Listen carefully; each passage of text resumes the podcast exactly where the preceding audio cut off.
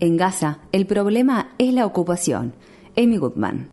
The Palestinian people want to be free of the occupation. El pueblo palestino quiere que se termine la ocupación, escribió esta semana en su columna Gideon Levy, periodista israelí y ganador de varios premios. Es así de sencillo. Este último ataque israelí contra la población de Gaza no es un acontecimiento aislado, sino que forma parte de los 45 años de ocupación por parte de Israel de la porción de tierra que se extiende entre ese país y el mar Mediterráneo, donde viven 1,6 millones de personas bajo un terrible bloqueo que los priva de las necesidades más básicas para vivir. Sin el firme apoyo de los partidos demócrata y republicano de Estados Unidos a las Fuerzas Armadas israelíes, la ocupación de Palestina no existiría. Al momento de escribir esta columna, la cifra de muertos en Palestina en el octavo día del ataque, denominado Operación Pilar Defensivo por las Fuerzas de Defensa de Israel, supera los 160, más de la mitad de los cuales son civiles, entre ellos 42 niños y 11 mujeres. Hamas disparó cientos de cohetes de Gaza a Israel que a la fecha han matado a tres civiles israelíes. el presidente Obama dijo el domingo. Ningún país en el mundo toleraría que lancen misiles contra sus ciudadanos desde fuera de sus fronteras, de modo que apoyamos plenamente el derecho de Israel a defenderse de los misiles que impactan en las casas y en los lugares de trabajo de la población y que tienen el potencial de matar civiles. Richard Falk, relator especial sobre la situación de los derechos humanos en los territorios palestinos ocupados, profesor emérito de Derecho Internacional de la Universidad de Princeton y autor de más de 50 libros sobre la guerra, los derechos humanos y el derecho internacional, afirma. Nadie cuestiona el derecho la defensa. La pregunta es, ¿cuándo y de qué manera es justificado? Richard Falk continuó. Al igual que en 2008, cuando Israel lanzó un ataque devastador similar contra la población y el pueblo de Gaza, había alternativas. Este tipo de enfoque con respecto a la seguridad genera un nuevo ciclo de violencia de un nivel de intensidad más alto, y me parece que ya es hora de que la comunidad internacional asuma algún tipo de responsabilidad en la protección de la población de Gaza. Según un artículo publicado en la revista de medicina británica The Lancet, las Fuerzas Armadas israelíes han matado más de 6.000 palestinos desde el año 2000. Como consecuencia del sitio y el bloqueo ilegales, la población palestina es maltratada en los puestos de control, encarcelada arbitrariamente, privada de agua potable y de saneamiento, y sufre desnutrición crónica. El reconocido lingüista y escritor Noam Chomsky visitó Gaza recientemente y describió el lugar como la mayor prisión al aire libre del mundo.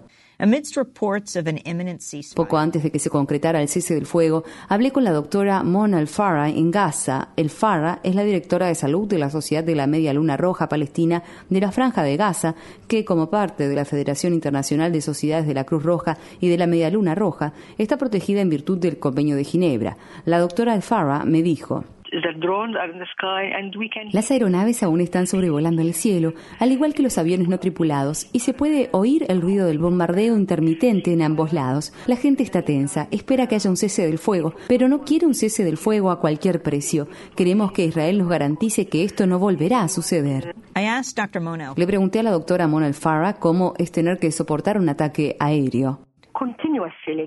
El ataque es constante y directo. Cada dos minutos, en el área donde estoy, hay aviones que bombardean a 100 metros de mi edificio. Es posible oírlos desde otras áreas porque es muy ruidoso. Aviones F-16 que provocan grandes explosiones. Todo el edificio tiembla y algunas de mis ventanas se han roto. La doctora Alfara y su hija de 20 años se refugian bajo la mesa durante los bombardeos. Duerme apenas algunos minutos de corrido. En cada ataque es posible ver las explosiones desde mi ventana. El fuego y el humo. La doctora Alfara camina valientemente por las calles de la ciudad para cumplir con sus responsabilidades como miembro de la Sociedad de la Media Luna Roja. Han establecido líneas telefónicas de ayuda psicológica para los habitantes de Gaza que deben enfrentar la muerte de seres queridos o soportar las heridas y que viven estresados por los persistentes bombardeos aéreos y la amenaza inminente de una invasión terrestre. Los niños en Gaza viven aterrorizados. Son niños que no tienen suficiente agua, que no tienen suficientes alimentos ni medicamentos. Hay cada vez menos medicamentos en las tiendas y en los centros médicos. Y en esas condiciones los niños no tienen un lugar seguro a donde ir. No hay ningún lugar seguro en Gaza. Muchas familias han abandonado sus hogares para mudarse a lugares más seguros de la ciudad o a campamentos de refugiados, donde vuelven a ser bombardeados, de modo que ningún lugar es seguro. Algunos de mis amigos me dijeron que me mudara de mi apartamento. Decidí quedarme en mi casa, pero quiero asegurar asegurarme de tomar mis propias precauciones para protegerme y para proteger a mi hija. No sé qué sucederá si esta locura continúa. La comunidad está totalmente traumatizada. La última semana ha sido un infierno para nosotros. Es horrible. Jody Williams, winner of the 1997 Jody Williams, Premio Nobel de la Paz en 1997 por su trabajo en la campaña internacional para la prohibición de las minas terrestres y presidenta de la Iniciativa de las Mujeres Premio Nobel, me dijo, to es muy difícil considerar defensa propia lo que está haciendo Israel, tal como ellos lo describen, cuando el hecho es que Israel está ocupando el territorio palestino. Es un castigo colectivo. No podemos apoyar un castigo contra una población entera debido a las políticas y ataques de Hamas. Es ilegal. The answer is simple and increases the La solución es sencilla y mejora las posibilidades de seguridad para ambas partes. Hay que poner fin a la ocupación.